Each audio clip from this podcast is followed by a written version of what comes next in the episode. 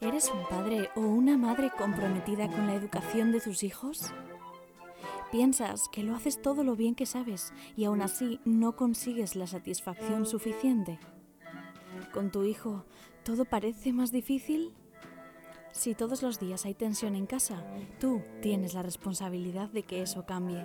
Si quieres seguir siendo un padre o una madre habitual, siga quejándote. Pero si quieres convertirte en un padre o una madre de alto rendimiento, empieza a entrenar. No te conformes, fórmate.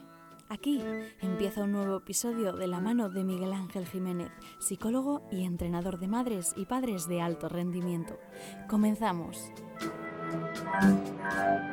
Pues hoy arrancamos el eh, segundo capítulo, o, podría decir el primer capítulo después del capítulo introductorio del, podcast Madres y Padres de Alto Rendimiento con un, con un invitado eh, estrella, no, no puede ser de, otra manera. Eh, me tomo la licencia de, nombrarle padrino de, este proyecto y es una persona que, muchos de vosotros y de vosotras ya conocéis seguro y no voy a, extenderme en la presentación, pero él es Leo Farache, él es el director de Gestionando Hijos, que ahora es eh, Educar es Todo, y eh, bueno, tiene un currículum muy extenso, es autor de, varios libros y, lo más importante lo más importante es que eh, está muy, muy, muy implicado en la educación y, se rodea de grandísimos profesionales que nos ayudan en esta labor. Así que no me entretengo más. Os dejo con la entrevista que hemos, que hemos hecho a Leo Faras. Espero que os guste. Leo, eh, antes de, hablar, porque yo hoy la idea es que hablemos sobre comunicación, que es eh, esa, parte que tú tanto dominas, ¿no? Em, quería decir que, como director de hasta ahora o hasta hace poco gestionando hijos y ahora educar es todo, ¿no? ¿Qué nos puedes decir de, de educar es todo? ¿no? ¿Qué diferencia hay con respecto a gestionando hijos? Bueno, en realidad no, no, hay, no hay muchas diferencias. Como decía el gato pardo, eh, pues eh, hemos cambiado todo para que nada cambie, porque en realidad nuestro propósito sigue siendo el mismo, que es ofrecer las mejores ideas e inspiración educativa a madres y padres. Pensábamos que era una buena oportunidad de cambiar un nombre que nos ha acompañado durante seis años y llevarlo a Educar es todo. ¿Por qué Educar es todo? Porque creemos eso, que es que educar es todo, que si todos los ciudadanos nos convencemos que en la educación está el futuro del verdadero progreso, digo, tanto individual como colectivo, pues eh, vamos a construir una sociedad mejor y nos vamos a encontrar mejor. Y ese es el principal motivo. Después hemos hecho un cambio también en, el precio que le permite a las personas acceder a un precio muchísimo más barato a todos los contenidos exclusivos y, poco más. Y, y, un chute de ilusión, digamos, que cualquier cambio lo que supone también es un, un chute de ilusión para todo el equipo y esperamos que ese, ese chute de ilusión sepamos transmitirlo hacia, hacia el exterior.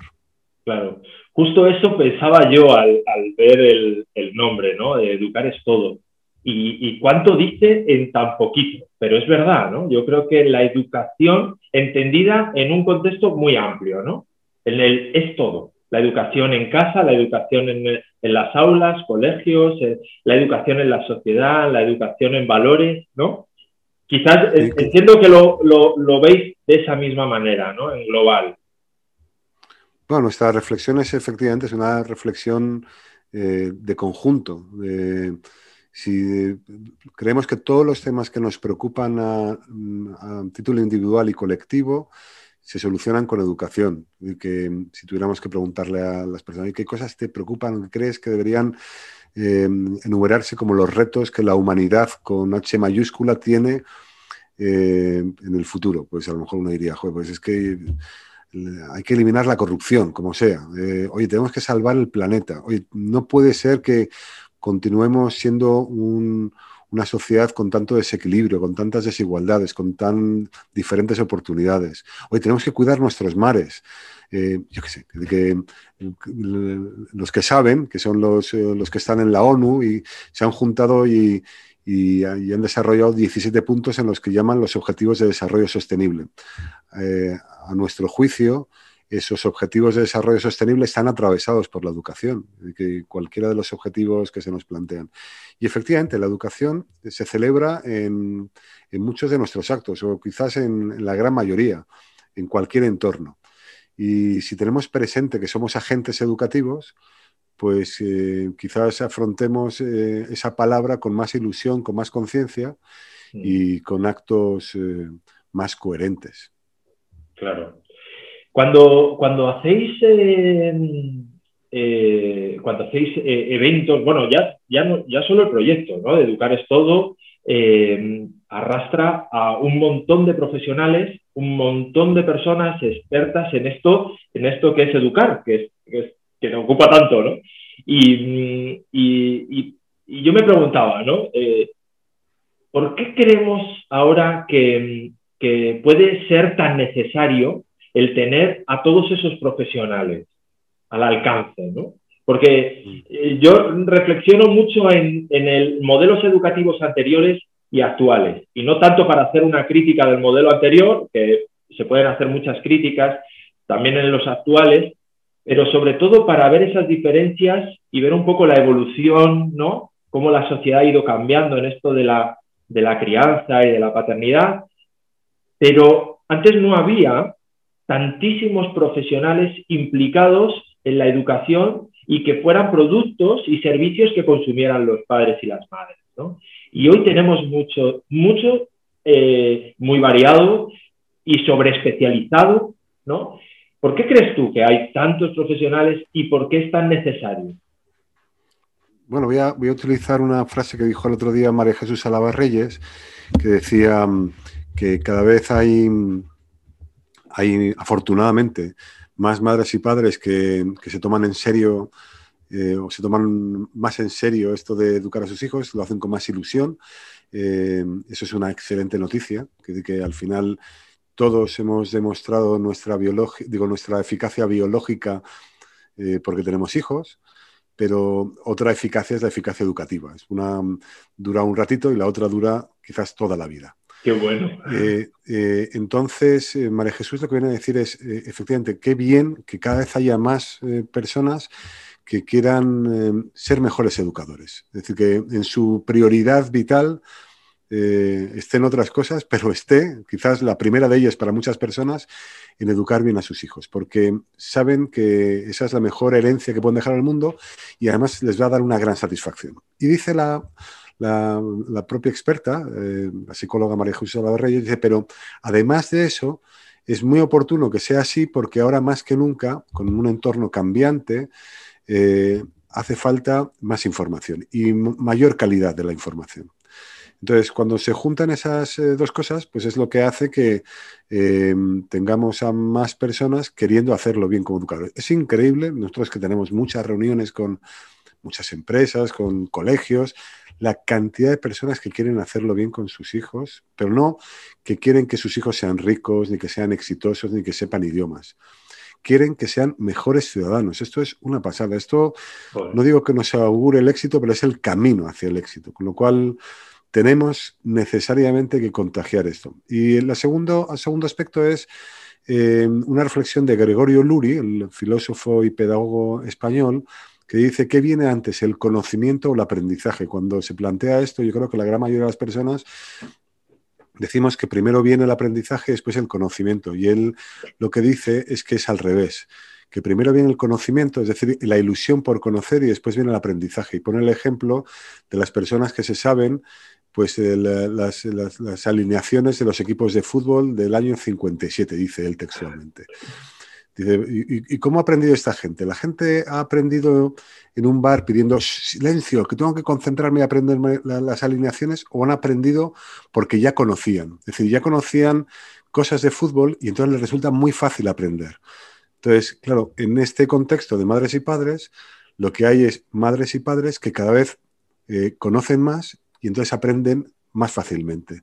Y además quieren eh, contagiar esos conocimientos y ese aprendizaje a, otras personas. Creo que, estamos eh, en ese sentido en un buen contexto. Sí, sí. Yo añadiría, eh, Leo, a lo que tú dices, es que ese compromiso que muchas veces se vive como dificultad, como, ¿no? como eh, una carrera de fondo con muchos obstáculos, ¿no? porque los padres y las madres los oímos decir, es que es muy complicado ese, este momento, ¿no? las circunstancias. Efectivamente, yo creo que, que ayuda también tener referentes de, este, de, este, de esta envergadura, ¿no? como, como los que caminan a tu lado, Em, pero yo creo que también hay una dificultad o una, em, una, una, sociedad bastante compleja para los hijos y las, ¿no? para los niños y las niñas.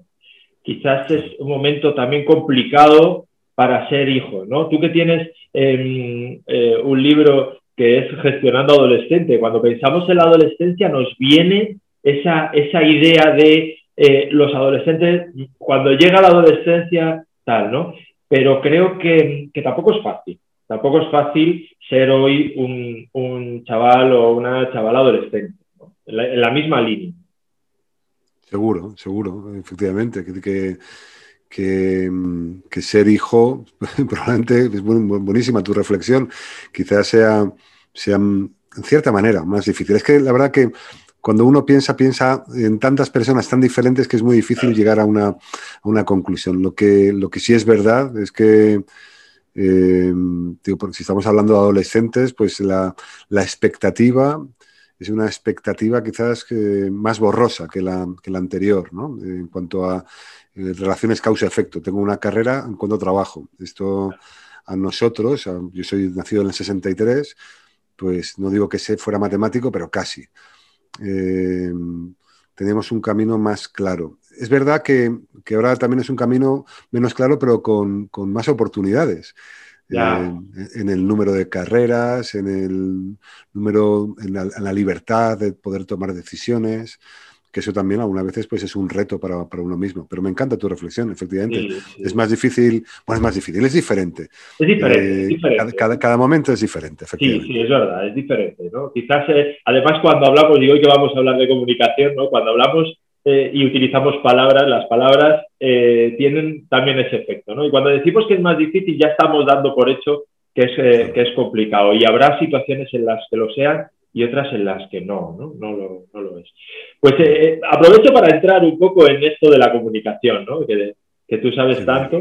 Eh, una primera pregunta que te hago, que puede ser muy obvia, pero mm, quiero tu, tu, opinión, es em, ¿de quién depende el que haya una, una buena comunicación en casa? En la familia. Evidentemente esto que vamos a hablar de la familia y porque estamos hablando de padres e hijos de alto rendimiento, lo podemos hacer extensivo a eh, pareja, pero también a compañeros, ¿no? En el trabajo, tú que has estado también eh, trabajando mucho en temas de comunicación en empresas y en organizaciones, yo creo que se puede, se puede generalizar también a esos contextos, ¿no? Pero ¿de quién es eh, la responsabilidad de que haya una buena comunicación en la familia? Yo creo que en cualquier organización, se llame familia, eh, se llame empresa, un equipo de fútbol. Eh, a mí me gusta mucho un pensamiento de un autor que se llama Jonathan Haidt en un libro que se llama Las mentes justas, un libro muy recomendable, y habla del concepto colmena. Y, es que acudo a él eh, ya casi que adictivamente. digo, me parece que, que, todo funciona mejor en cuanto nos juntamos más de una persona cuando pensamos en una colmena. Eh, esto lo llevamos a cabo, por ejemplo, estaba hablando de política. Estaba eh, mañana con un, con un, amigo y me dice, y estábamos hablando de a quién votar. Y yo digo, pues yo a quien, a quien nos divida menos, al que nos permita ser colmena. Entonces, contestando a, tu pregunta, creo que el, responsable, claro, en la colmena normalmente hay un responsable de esa colmena. Veo claramente en la familia, pues a la madre, al padre, un líder, ¿no? un líder, efectivamente, en la empresa. Esa, esa organización. Sí, sí, además es que esto, se ve mm, muy claramente en, ejemplos muy cotidianos. Eh, de repente montas en una compañía aérea, en un avión de una compañía aérea, y dices, ¡joder, qué bien, qué bien, qué buen servicio! Y montas en la misma compañía aérea y dices, pero qué bordería de gente. eh, hay ahí un sobrecargo, una sobrecargo que está contagiando, determinando el tipo de ambiente que se produce. Eh, oye, en esta empresa, qué bien se está. Bueno, pues hay alguien que se está vigilando, puede ser después que haya un cabreado con la vida, que, o una, una azafata, una azafata que está cabreada con la vida y que no corre. Pero normalmente ese, aspecto de colmena eh, es muy contagioso, nos ponemos todos a trabajar a la misma dirección y en la comunicación es especialmente contagioso, porque es, muy difícil ¿no? Em, contestar bien a alguien que te está hablando mal y es muy difícil contestar, o es más difícil contestar mal a alguien que te está hablando bien. Entonces es que tenemos ahí un efecto pues, eh, dominó inmediato. Entonces, claro, la madre o el padre que habla bien a sus hijos y tiene paciencia, pues probablemente consiga ese efecto colmena. Claro, hay que tener paciencia porque algunas veces los padres, digo, los hijos, pues, están rebotados por, por, la razón que sea. Y nuestra autoridad eh, alguna vez la queremos convertir en poder y entonces pues hablamos mal. Y entonces ya... Y tampoco pasa nada, ¿no? Yo, yo, mira, yo le digo a, las madres y los padres que, con los que trabajo, eh, les digo, eh, seamos amables, seamos amables, que hay veces que tampoco pasa nada porque, porque un día hablemos mal a nuestros hijos, ¿no? Es decir, que, tampoco pasa nada porque las circunstancias en las que nos podemos ver, pues un día hace que tú estés por cansancio, por, no lo sé, pues, pues porque has tenido un mal día, tal. Bueno, eh, no pasa nada. Pero no se trata de ser perfecto, no se trata de hacerlo bien siempre, pero sí que tener una, por lo menos una tendencia, ¿no? Eso sí. Sí, indiscutiblemente. Bueno, aparte que si lo haces mal tienes la, la, oportunidad de, pensar que lo has hecho mal y después pedir perdón si has hecho daño a alguien, ¿no? Esto, es, maravilloso. Y en mi caso particular, yo es que he pedido muchas veces perdón a, mis hijos y algunas veces entre lágrimas, porque me doy cuenta que no, no está bien, no me apetece hacerlo así. Y, y, entonces utilizar la, recurrir a la palabra perdón, el perdón sincero, pues es, es maravilloso. Es, mágico. efectivamente. Mágico. Mm.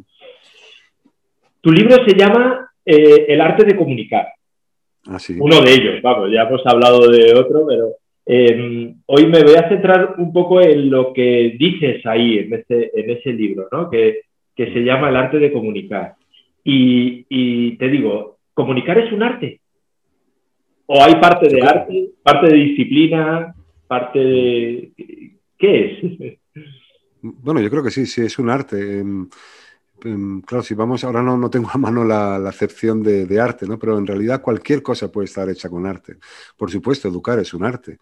Em, pero incluso recoger la, basura de la calle puede estar hecha con arte. Em, nuestro, por supuesto, dar clases es un arte. Hacer bien nuestro trabajo es un arte. Es decir, que parece como si, eh, digo, y el hecho de hacerlo así, hacer las cosas así, como con, con, esmero, con, con, esa, digamos, visión artística, también te puede cambiar la vida, ¿no? Que vivir es un arte. Es un arte. Eh, es un arte. Pero, y, aparte, es que ya digo que no tengo aquí la, la acepción de la, de la RAE, pero de esto discutíamos un día, discutíamos o hablábamos mi, mi, hijo, nuestro hijo mediano y yo, y, efectivamente eh, cogí esa definición y llegué a esa conclusión, que es que cualquier cosa, digo, desde el punto de vista semántico, el arte puede ser llegar, llegar a ser cualquier cosa que hagamos, y después me parece que filosóficamente es muy, muy interesante. por ejemplo, ahora mismo me está viniendo muy bien esta conversación porque se me había olvidado esto, eh, y, tener muy presente que cualquier cosa que hagamos la debemos hacer con arte, pues nos sitúa en un, en un plano un poco más elevado y con la posibilidad de hacerla bien las cosas y de una forma diferente, ¿no? con una aproximación diferente.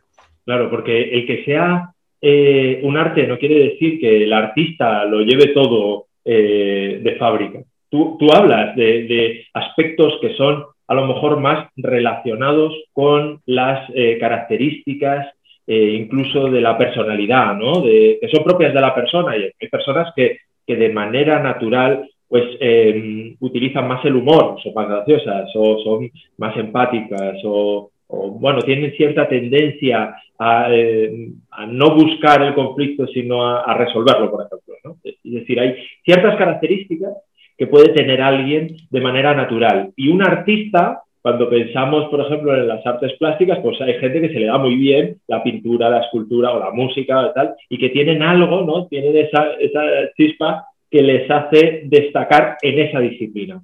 Pero claro, eso no está reñido con el, con el, aprendizaje, con la parte técnica, la parte técnica, ¿no? y, la parte técnica que además hay que eh, pues, aprender, entrenar, integrar, ¿no? Y yo creo que la comunicación es fundamental porque me da la sensación de que es uno de los ámbitos en los que nos educan poco o educamos poco, o quizás, mejor dicho, ponemos poco el acento, la atención en la manera en la que tenemos de comunicarnos, ¿no? Sin duda, sin duda. Es, que, es más, que digo que la, comunicación es el origen de las conversaciones y yo diría que, aún más. Em, tenemos que mm, educarnos eh, y educar a nuestros hijos y a nuestros alumnos en mantener buenas conversaciones. Em, Ahora voy a hacer uso de, otro, de otro sabio, ¿no? que es Jürgen Habermas, que es un filósofo alemán y que, que habla precisamente la de, la democracia radical, si no recuerdo mal, digo, y habla sobre el peligro que, como sociedad tenemos si la calidad de nuestras conversaciones se, desprecia, se depaupera. Y, me da la impresión que, cada uno de nosotros podemos eh, reflexionar sobre esto desde casi empíricamente.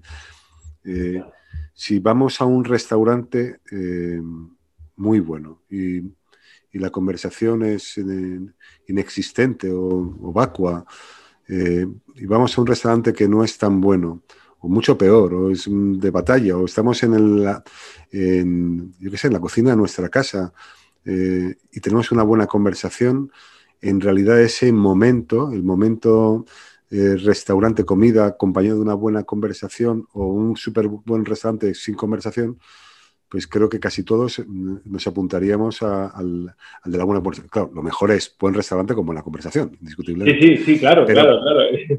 Pero, pero sí que entiendo, ¿no? Que quizás lo que quieres decir es que la variable de, la comunicación tiñe, tiñe todo, tiñe, la relación, tiñe el vínculo. La vida. Claro, efectivamente. Y yo creo que eso, ese, ese, es el valor que para mí tiene la comunicación en la familia. Muchos, evidentemente tenemos eh, un proyecto a largo, como tú decías, ¿no? con, con nuestros hijos y hay muchos momentos y cambia mucho la manera de comunicarnos con nuestros hijos, porque no solo por las circunstancias que nos rodean, sino también porque ellos van creciendo y tienen eh, eh, etapas en su desarrollo y vamos cambiando la comunicación, ¿no? Y hay, hay momentos en los que la comunicación puede ser más fácil o es de una manera determinada y otras veces la comunicación es más, es más complicada, ¿no?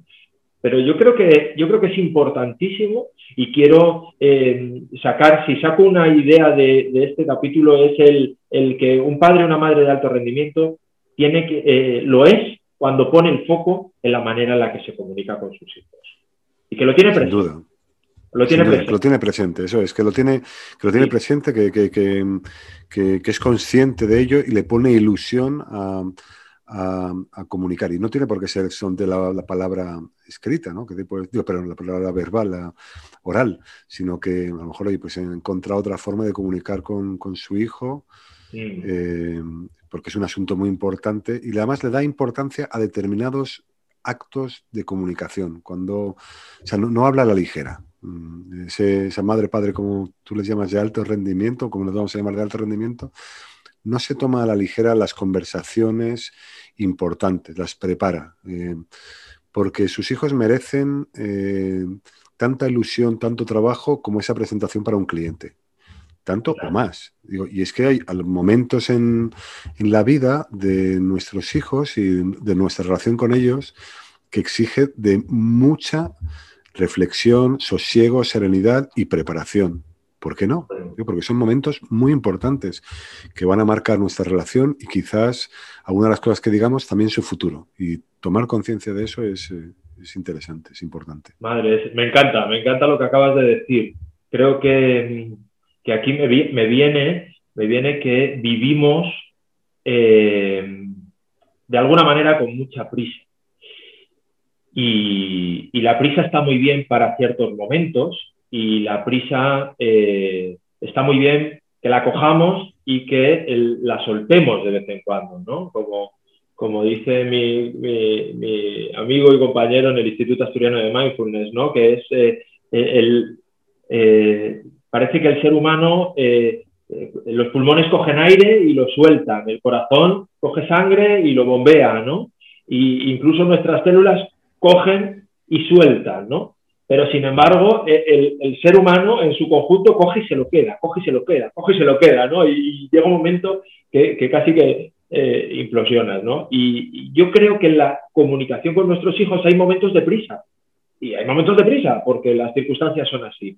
Pero hay momentos que, como tú bien has dicho, y, que me ha encantado, es, hay que reflexionar, hay que parar, hay que soltar la prisa y preparar esa, ¿no? esa, esa comunicación, esa conversación, ese momento. Ese momento hay que, hay que prepararlo. Y, y está muy bien que, invertamos tiempo, esfuerzo en ello. Y hay otra cosa más que, que, también me, me, parece importante, que es que en la comunicación, tanto es hablar, tanto es decir, ya sea verbalmente, eh, hablando, ya sea por escrito, ya sea incluso con la manera en la que lo decimos, como el escuchar. Y también yo creo que a eso le damos, eh, no sé si poca importancia, pero también le ponemos poco al foco, ¿no? A saber escuchar también lo que dicen nuestros hijos. Uy, tanto. Pues me parece.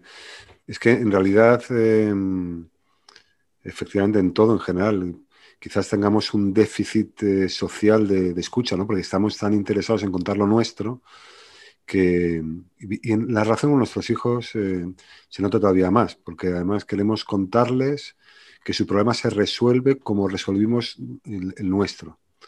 Y esto molesta mucho. Esto, esto es una cosa que, que, si hacemos un mínimo ejercicio de empatía, eh, nos molestaría a cualquier persona que es, ah, o sea, que mi problema se resuelve como tú lo resolviste en tu caso, o como lo hizo tu amiga.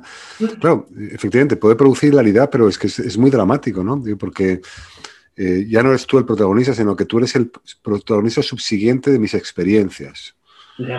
Y, y, entonces, eh, claro, ¿y cómo se soluciona eso? Pues como tú, tú como tú apuntabas, eh, que es escuchando con mucha atención, aprendiendo y tratando de buscar em, soluciones o propuestas partiendo de lo escuchado, no de, no de mi experiencia. Que pues, voy, a poner, voy a poner como ejemplo. nuestro hijo es músico. Si nuestro hijo músico queremos resolver las cosas de la música, no tengo ni idea, pero esto ocurre lo mismo con las emociones, que son sus emociones, son su vida. Y por lo tanto, son te nos queda escuchar y aprender. Es que no sé quién decía que, de, que la conversación es, el mejor negocio que puede haber, porque normalmente si yo eh, te vendo algo a ti o te doy algo a ti, yo me quedo sin ello. Pero de una conversación, eh, de esta conversación, me llevo algo y tú también te llevas algo, espero. Yo seguro, yo ya me llevo Seguro, y, seguro. Y, entonces, claro, es que es, el mejor de los negocios. Es gratis, es una conversación y yo me voy de aquí y me he llevado algo. Claro. Entonces, con nuestros hijos, claro, tenemos que llevarnos algo, no darles todo el rato, entre comillas, ¿no? Sí, sí. Y estar atento al, Hay una pregunta que yo les, eh, les traslado muchas veces a, a, los, a los padres y a las madres y que yo me hago mucho, mucho y que la tengo muy presente, ¿no? Que es la de qué me está diciendo mi hija con lo que me está diciendo. Porque ahí es donde estoy poniendo el foco en escucharla.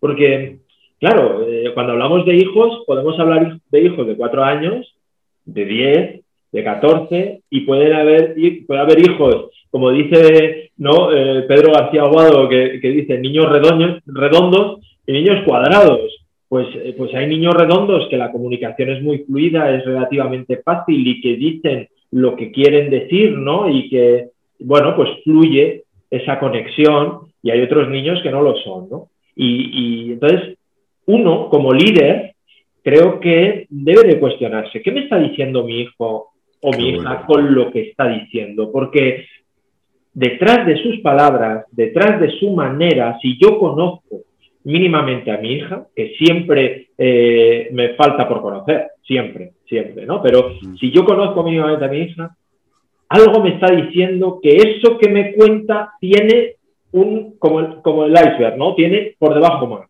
¿no? Y eso es también escuchar.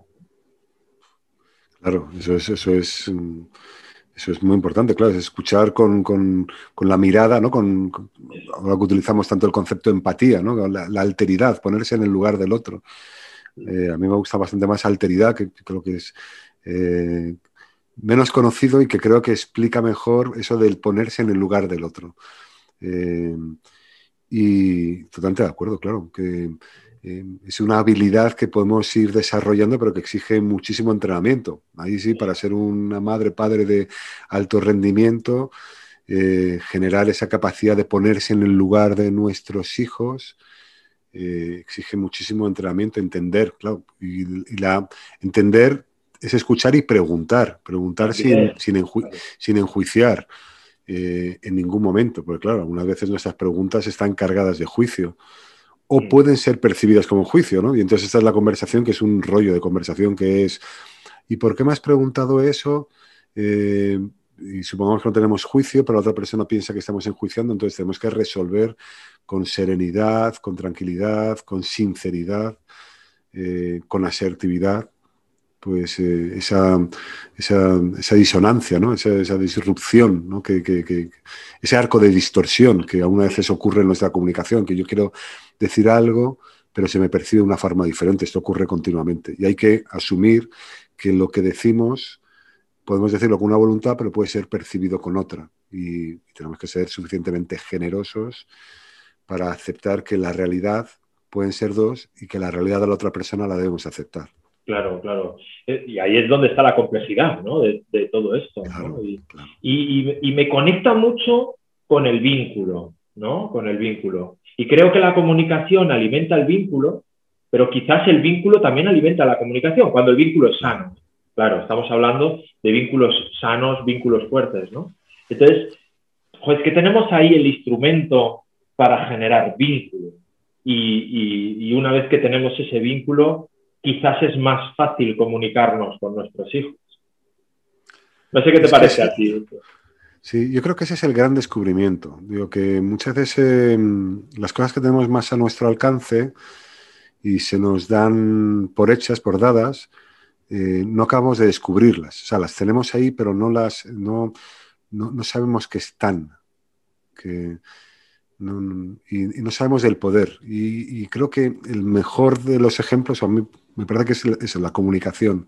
Mm sí, claro, me levanto por la mañana y hablo y comento y doy instrucciones, pero cuando me paro a pensar en qué es lo que puede ocurrir con lo que digo y con lo que y cómo me expreso de una forma u otra, las consecuencias que eso tiene, entonces soy una persona diferente. Soy una persona absolutamente diferente. Y ese es el gran descubrimiento que podemos hacer todos los días, porque caemos como, moscas en, la inercia de, que ese poder que tenemos, pues utilizarlo pues, sin, pensar en él. Claro. Pero, pero claro, tener conciencia de, esa herramienta, pues eh, nos hace diferentes. Es maravilloso, sí, porque tenemos la herramienta, tenemos muy al alcance, ¿no? Es, lo utilizamos todos y además genera vínculo. Y sin embargo, ¿no? Pues decíamos, quizás ponemos poco el foco en la herramienta, ponemos poco foco incluso en el vínculo o lo confundimos. Aquí podríamos hablar largo y tendido también sobre el vínculo, pero eh, y, sin embargo en el día a día estamos utilizando una herramienta que nos podría ayudar mucho. Em, claro, para mí es útil y, y, aunque intento no poner eh, yo el acento en aquellos aspectos más negativos, sí que me parece muy útil que darnos cuenta, y para mí el aprendizaje como padre eh, viene cuando me doy cuenta de que he hecho algo mal, porque entonces es cuando me, cuestiono cómo puedo hacerlo mejor, ¿no? Entonces, eh, con ese ánimo de, ver qué cosas hacemos em, que, dificultan la comunicación con nuestros hijos, ¿qué, ¿qué dirías tú? ¿Qué destacarías como algunos aspectos que son aquellas cosas que hacemos eh, y que dificultan la comunicación? Uy, es que son muchísimas. Eh, cosas que hacemos y que dificultan la, comunicación. Eh, claro, empezaría por esta, por esta primera, esta última que hemos dicho ahora mismo, pero que sería la primera, que es efectivamente no, no considerarnos comunicadores, ¿no? Sino, oye, pues es que, ¿por qué tengo que pensar en cómo digo las cosas? Bueno, pues, pues eso ya dificulta la comunicación, ¿no? Porque no nos pone en el lugar del, otro. Otra, otra clarísima es nuestra incapacidad para para, sosegarnos, ¿no? para, tener, para tener serenidad. Eh, y por lo tanto, eh, tener, eh, tomar la iniciativa de liderar esa conversación desde una, desde una base de sosiego, de serenidad, de, de, liderazgo. ¿no? Es decir, que nos ponemos al mismo nivel sobre todo cuando nuestros, bueno, sí, esto lo hacemos desde pequeños, ¿no? Es que estoy pensando en un señor, el otro día estaba leyendo en el parque y un señor que perdió los nervios, me recordó a mi época en la que sabía bastante menos de lo que sé ahora y que perdía los, eh, los nervios y entonces em, eh, nos colocamos en un nivel que no nos corresponde, que es el, el, nivel de, de, mando sobre tu vida, ¿no? En otras ocasiones, en cambio, em, no nos queremos, digo, porque eso no es ser un líder, digo, que eso es ser una mierda, con perdón, eso es, eh, eso es ser el, el, capitán, el general de un golpe de Estado, ¿no? de un golpe de Estado emocional. En otras ocasiones, en cambio, nos dificulta la incapacidad de, de, justamente creernos líderes y por lo tanto tomar eh, decisiones o saber o, incorporar a nuestro proceso de comunicación ese aspecto de, liderazgo, de, esa ilusión que el jefe, que el líder tiene para, para movilizar a su colmena. ¿no? Pues esto también dificulta la comunicación, porque entonces eh, la, comunicación sin ilusión es menos comunicación. Eh, la, confianza, ¿no? Que, tanto habla Gasalla, por ejemplo, ¿no? Y que, es, fundamental en la relación con nuestros hijos y en la comunicación con ellos, el confiar en ellos y sobre todo, que también lo dices eh, en, el libro, lo, lo, recalcas mucho, ¿no? La confianza en ellos, pero también la credibilidad en ti, ¿no? Que seas una persona con crédito para, ellos, ¿no? Y, y que seas confiable, ¿no? También. Completamente, digo, eso también es, claro, eso es otra cosa, que, que podemos minar nuestra, nuestra, nuestro crédito y por lo tanto nuestra credibilidad. Una cosa es, claro, ganarse el crédito es una cosa a largo plazo, y que alguien, em, y además se pierde con cierta facilidad, ¿no? Porque si eres incoherente pues, eh, y no reconoces tu incoherencia, pues probablemente, ojo, pues esta persona que es mi padre, en realidad es que no sé por dónde, por dónde va. Y además que eh, lo perdemos con bastante facilidad y frecuentemente porque creemos que, los niños o los jóvenes no, se dan cuenta. Y claro, que nos damos cuenta como todo hijo vecino, ¿no? Y, claro, una vez que uno tiene crédito, pues genera credibilidad, ¿no? que es la capacidad de que las cosas que digo, como me he ganado la autoridad, pues lo que digo tiene credibilidad para mi hijo. Y eso es maravilloso. Eh, no es para que nos quede a pis juntillas, sino para que podamos ser su referente que, no significa que hagan exactamente lo que les decimos, pero por lo menos que tengan una, referencia. A todos nos hace falta en la empresa, en nuestra familia, en, en el equipo de fútbol, lo que sea, en cualquier sitio. Y bueno, esto que hablábamos antes, ¿no? Otra de las cosas que dificulta la comunicación es eh, la falta de escucha. La falta de escucha significa no, es, no, es, no oír, sino es escuchar, que es gastar energía. Tenemos que notar, uff, oye, estoy gastando energía mientras escucho. Es que lo notamos. Cuando esto ocurre y no estamos en nuestras musarañas y estamos prestando atención es cuando estamos escuchando, no oyendo. Claro, sí, sí, sí, sí. No, y además, eh, además cuando no escuchamos, pues hacemos cosas como tú has dicho antes, el, por ejemplo, juzgar. Pero también hacemos cosas como relativizar la importancia que para nuestro hijo tiene algo que le está pasando, ¿no? O, incluso, eh, no sé, a veces damos consejos sin que nos lo soliciten, a veces hasta justificamos a terceras personas. Bueno, yo creo que hacemos, ¿no? Son esos ítems que, no nos damos cuenta pero que a nosotros nos molesta mucho, ¿no? Lo hablabas también tú al principio, decías eh, hablar en primera persona para dar una solución desde donde yo lo vivo, ¿no?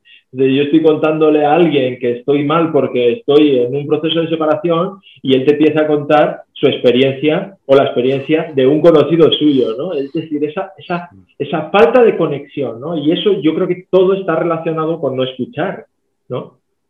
Claro. Claro, esto que decías, es que estoy recuperando una, conversación de hace mucho tiempo con unas eh, eh, señoras que habían tenido, habían sufrido un cáncer entonces se contaban sobre sus experiencias con la gente que les rodeaba. Y una de las cosas que más les molestaba es eh, cuando comunicaban pues, su mala noticia, no te preocupes, seguro que sales adelante. Y es que esa, esa frase que está dicha con toda la buena voluntad, pero es que es no ponerse en el lugar de la otra persona. Es decir, que, ¿cómo que eh, no me preocupe? ¿Tú eres, tú eres tonta o eres tonto? que Y voy a salir adelante. ¿Y quién eres? ¿Tú eres Dios? ¿Eres, eh, has, bajado a la tierra a decir, eres médico? ¿Tienes el, diagnóstico? O sea, no te preocupes, que seguro voy a salir adelante. Es, lo peor que puedes decirme. Sí, sí. Yo, creo que no, tiene que ver mucho con la incapacidad de uno más, ¿no? Que con la, que con la intención, que puede ser muy buena. Claro, la intención es, pero es que he utilizado ese ejemplo porque algunas veces, porque es un ejemplo dramático, pero con nuestros hijos ocurre lo mismo, ay, no te preocupes, tal, o mm, eh, somos incapaces, le importa mucho a un amigo que le ha, yo qué sé, le, ha resultado una relación fallida, claro, para todos los amigos cuando éramos jóvenes eran eran nuestras perlas, mucho más importante que nuestros padres, ¿no? Eh, porque ellos dependíamos de tantas cosas, en nuestro, nuestra, nuestra estancia en el colegio, en la sociedad se tambaleaba cuando de repente un, amigo nos, hacía de, nos despreciaba, nos hacía de menos, eh, cuando a lo mejor en un grupo sentíamos, eh, ah, pues da igual, tú sigue adelante, búscate nuevos amigos, pero tú, madre, padre, eres tonto de remate, vamos, no fastidies. o sea, no, no, no, o sea, somos tontos, ¿no? Si, si, hacemos eso. O sea, que me ha parecido tu apunte un apunte de, reflexión necesaria, efectivamente. Hay mucho, ¿no? Hay mucho y nos daría para, para, para mucho y, y, seguiremos hablando de esto porque creo que es el pilar fundamental, ¿no? Que es eh, la comunicación. Pero mm, eh, por ir terminando, porque porque evidentemente pues eh, tenemos otros, otros compromisos. Em, hay, una, hay una última pregunta que quería hacerte, em, que es, ¿qué opinas tú sobre la comunicación, pero con nosotros mismos? Es decir, nosotros también hablamos con nosotros mismos y si eso tiene algún tipo de eh, relación con la manera o, o si tiene algún efecto, ¿no? Eh, tanto si nos hablamos bien, como si nos hablamos mal, como si somos amables o no, respetuosos con nosotros, sí o no, si tienes un efecto también en la comunicación con nuestros hijos. Claro, indiscutiblemente, porque primero es que tiene que ver con nuestro bienestar. Eh, claro, cuando nos descubrimos como comunicadores con los demás y con nosotros mismos, eh, bueno, no olvidemos que comunicar es la segunda cosa que más hacemos en la vida. La primera es respirar, y, en mindfulness, eh, vosotros sabéis mucho de esto, ¿no? o los que practicamos yoga, que, que en realidad te cambia la vida cuando acudes a la respiración de forma consciente. Sí. Eh, se lo diríamos a todo el mundo. Eh, seguro que tú, Miguel Ángel, y muchas de las personas que ahora nos, aunque nos vayan a ver y que tengan alguna experiencia con el mindfulness o con el yoga, han aconsejado a otra persona, pon el foco en tu respiración porque eh, te va a ayudar muchísimo. Y cuando se lo hemos descubierto a alguien, pues, eh, digo, en una, en una, sola experiencia, una persona descubre el poder que tiene eso. Bueno, esto ocurre lo mismo con la, con la comunicación, que si dices, me estoy hablando mal, y, por lo tanto ese es el problema, eh, digo, para sentirme más sereno, para no tener este estrés malo, todos vamos a caer, igual que con la respiración, hasta los más avanzados, eh, pues eh, al final acabas en un momento de tensión, pero sabes que tienes esa herramienta, ese recurso, ¿no? Y hablarnos, eh, hablarnos bien, o, aprender a ser comunicadores con nosotros mismos, nos puede dar mucha, mucha sabiduría, ¿no? Mucho, mucha estabilidad y, por supuesto, ayudarnos a, a, a ser mejores interlocutores con nuestros hijos. Me parece también una, reflexión muy, muy acertada. Mm. Esa es otra de las características que con el, el andar de este proyecto, ¿no? voy definiendo un poco también lo que es ser madre y padre de alto rendimiento, porque te puedes imaginar que hay muchas, muchas, muchas características que van a, a, meterse en esa definición, ¿no? Y yo creo que una de ellas es también el, el conocerse. Un padre, una madre que se conoce a sí misma, que, que invierte también ese trabajo, ese esfuerzo, ese tiempo en saber cómo se trata, cómo se habla, cómo, ¿no? cómo piensa, eh, cómo se emociona, cómo intenta regular esas emociones, todas esas cosas, porque creo que es el pilar fundamental en la relación con nuestros hijos. Y, la comunicación es una de los grandes, ¿no? una de las grandes habilidades, como tú bien dices, que siempre, que desde que nacemos, pues respiramos y, comunicamos, ¿no? Pero también eh, es importante que nos miremos a nosotros para luego poder mirar ¿no? y admirar también a nuestros hijos. Leo, una última reflexión, si quieres, no, no eh, te, ocupo más tiempo. Si quieres una última reflexión para todas las personas que nos estén eh, oyendo, ¿qué dirías para cerrar este capítulo? Bueno, primero agradecerte tu, invitación, eh, agradecer a aquellas personas que nos hayan escuchado y mi reflexión es simplemente animarnos a tratar entre nosotros, contagiar esos buenos hábitos relacionados con la, con la conversación, con la comunicación, porque mm, de, eso depende, en cierta medida o en buena medida, pues eh, que tengamos una mejor sociedad. Imaginamos por un instante si las conversaciones en los ámbitos más públicos fueran unas conversaciones eh, en línea con lo que estamos diciendo, ¿no? que fueran conversaciones de crear colmena, pues tendríamos una mejor sociedad, estaríamos en un mejor ambiente. Eh, por lo tanto, animar a que si, no, si los que tienen más poder no se ponen a ello, lo hagamos desde la base y, tengamos la esperanza de que podemos contagiar por lo menos a nuestro círculo más, eh, más inmediato y que, por lo tanto, tomemos la iniciativa de, hacerlo. Pues sí. muchísimas gracias, muchísimas gracias por la invitación. Pues gracias a ti, Leo, y, nada, este, este podcast eh, le, siento el orgullo de, que arranca ¿no? Con, contigo y eso es un verdadero honor porque no podía ser de otra manera este, este inicio, ¿no? Y así que el agradecimiento es mutuo. Y, nada, aquí tienes eh, siempre un espacio para poder ¿no? comunicar y yo encantado por, lo que aprendo y por lo que me llevo eh, de compartir contigo eh, tu experiencia, tu conocimiento y tu, y tu amabilidad, ¿no? Así que encantadísimo y muchísimas gracias, Leo. Muchísimas gracias y hasta la próxima, Miguel Ángel. Muchas Muy gracias. Bien. Muy bien, gracias.